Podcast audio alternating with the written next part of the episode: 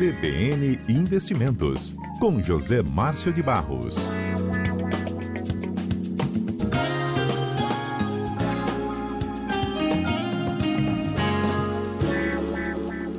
Boa tarde, Zé Márcio, tudo bem? E boa tarde, Mário. Boa tarde, os ouvintes da CBN. Tudo bem, e você? Vou lhe propor uma dinâmica aqui. Eu falo uma palavra, você completa a frase. Ih, rapaz. Será que eu sou bom nisso? Vamos lá. Fica tranquilo. Você com o seu desafio. Não, você lá. domina o assunto, é sério, fica tranquilo. Uma palavra e você completa o raciocínio. Completa não, né? Tá. Desenvolve, porque eu só vou falar uma palavra, combinado? Tá. Selic. Alta. De quanto? Uh, um e meio.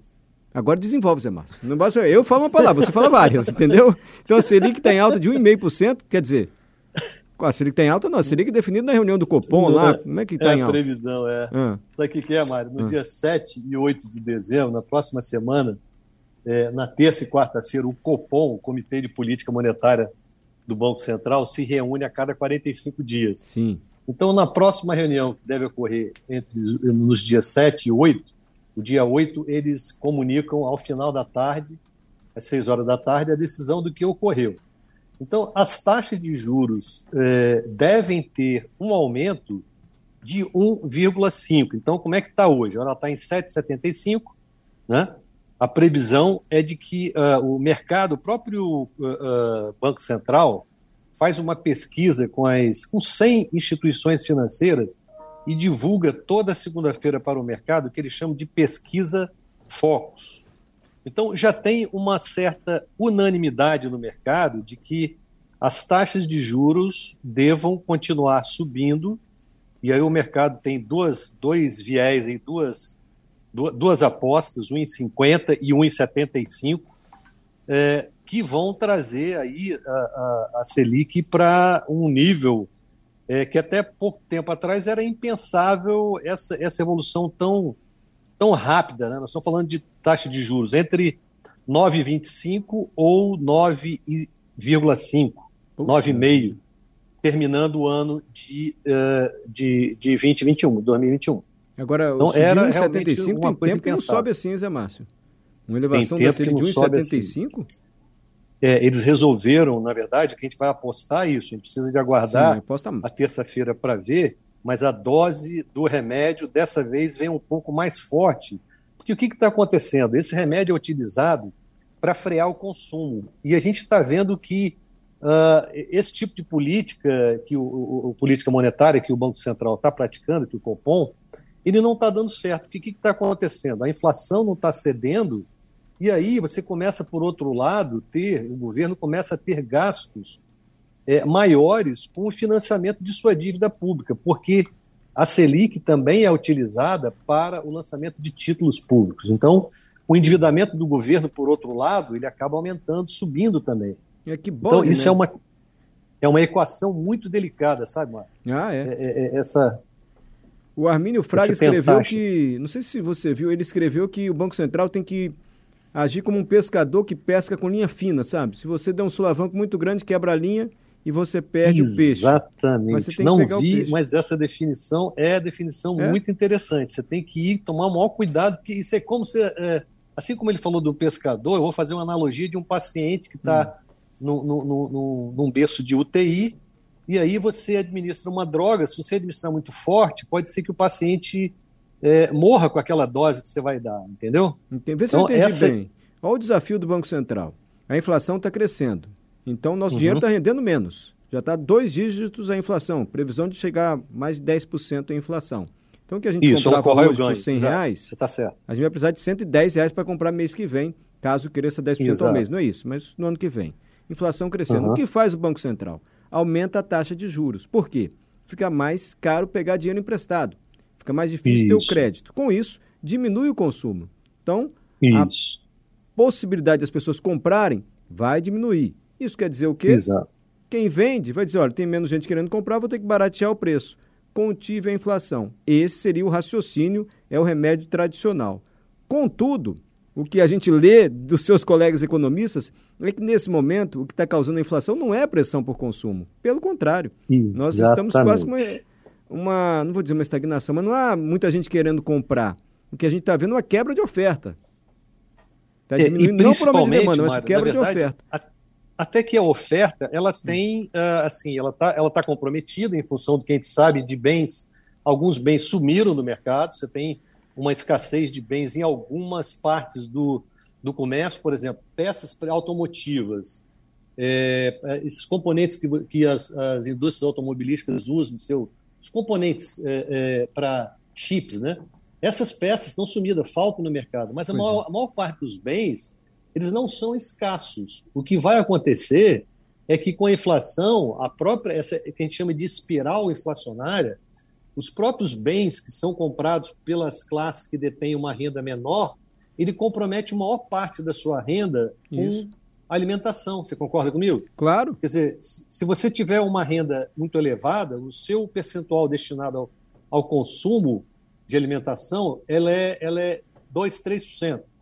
Num valor de renda menor, automaticamente as pessoas têm que ter um mínimo de alimentação básica mensal elas vão comprometer uma maior parte de sua renda com alimentação. Nós comentamos Entendeu? isso aqui quarta-feira com o professor de filosofia e também com o seu colega Foi? economista, o Celso. A inflação castiga mais o mais pobre.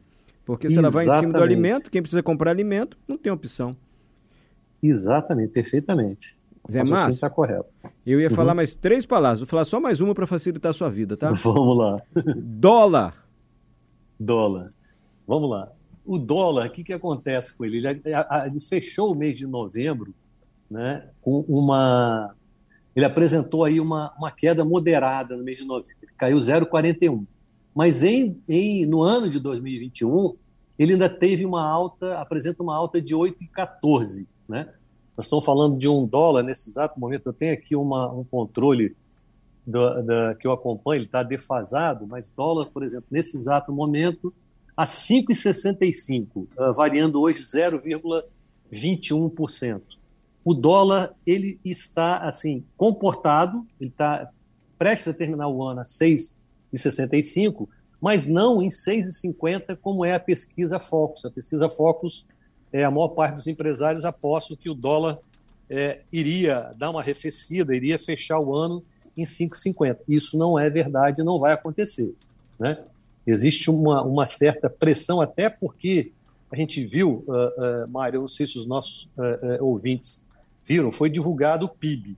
E no próprio desempenho do PIB, as nossas exportações diminuem. O que, que acontece quando as exportações diminuem?